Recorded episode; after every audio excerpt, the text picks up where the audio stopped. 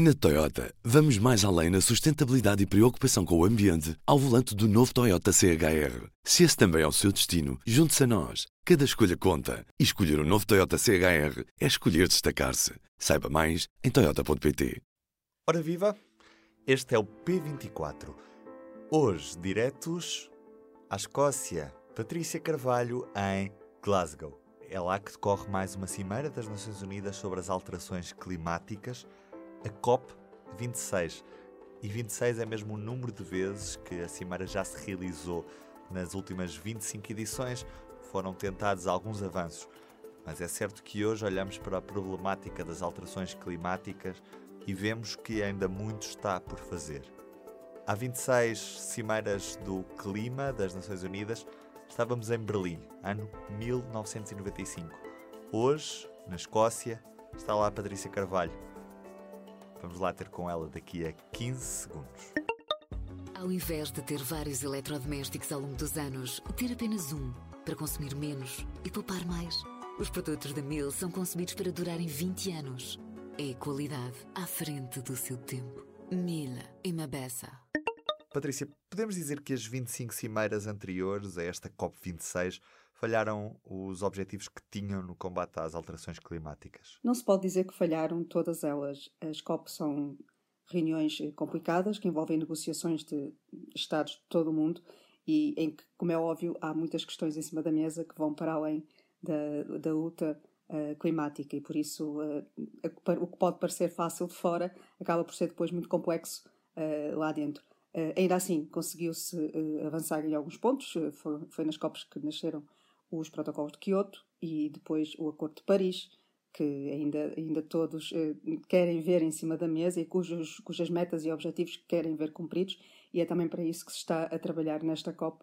Uh, é óbvio que toda a gente gostaria que as COPs fossem mais longe, é óbvio que há compromissos que são ali assumidos que depois muitas vezes não passam de intenções e acabam por não ser cumpridos, e é óbvio que tem sido muito complicado nestes últimos anos dar os passos necessários perante uma emergência eh, que tem sido repetida até à exaustão eh, pelos cientistas. Estamos a vivê-la neste instante e não está a ser fácil pôr o mundo a trabalhar para acabar com ela.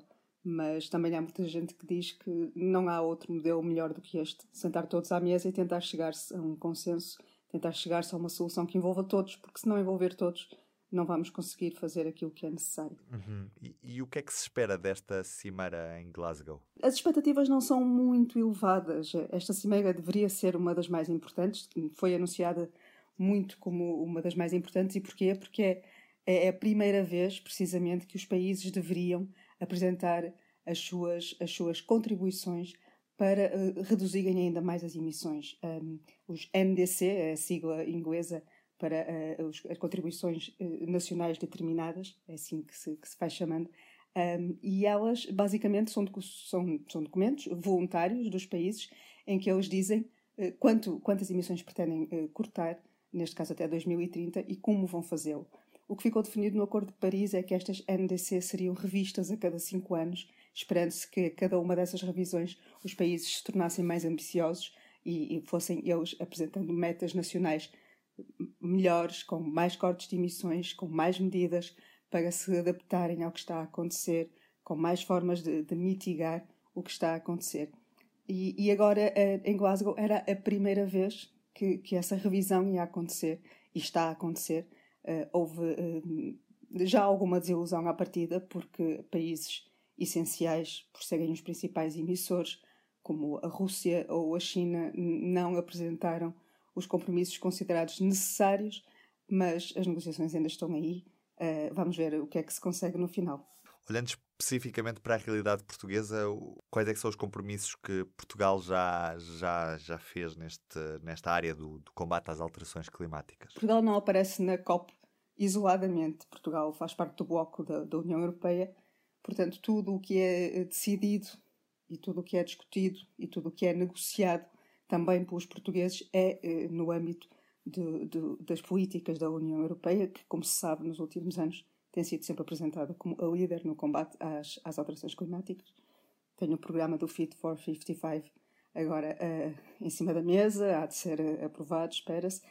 Ainda assim, sabe-se que não é suficiente, que era preciso mais, é aquilo que neste momento a União Europeia consegue apresentar e Portugal, com ela, Portugal tem tido, tem feito muita questão de repetir que, que está no, na linha da frente em muitos aspectos do, do combate às alterações climáticas, nomeadamente na, no aumento das energias renováveis. Fomos o primeiro país uh, na COP de Marrocos a anunciar que queríamos atingir a neutralidade carbónica em 2050. Neste momento, essa é uma meta da União Europeia e de, maior parte dos países, assim se espera.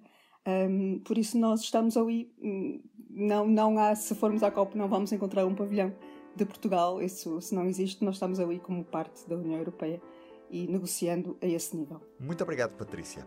E hoje, nos destaques da edição impressa do Público, Perdidos e Achados, o inventário da coleção Rendeiro, tal como a PJ encontrou em 2010, revisitamos os objetos que estavam à guarda da mulher de João Rendeiro num trabalho de Isabel Coutinho. Depois, PCP, a corda era para esticar, mas não era para romper. Ana Sá Lopes dá-nos conta de qual era a ideia inicial dos comunistas nesta negociação do Orçamento do Estado. Trabalhos para ler em público.pt e também na edição impressa desta quarta-feira. Eu sou o Ruben Martins, resta-me desejar-lhe um bom dia e até amanhã. Espero por si outra vez, isto não está completo sem si. Até lá. O público fica no ouvido. Na Toyota, vamos mais além na sustentabilidade e preocupação com o ambiente ao volante do novo Toyota CHR. Se esse também é o seu destino, junte-se a nós. Cada escolha conta. E escolher o um novo Toyota CHR é escolher destacar-se. Saiba mais em Toyota.pt.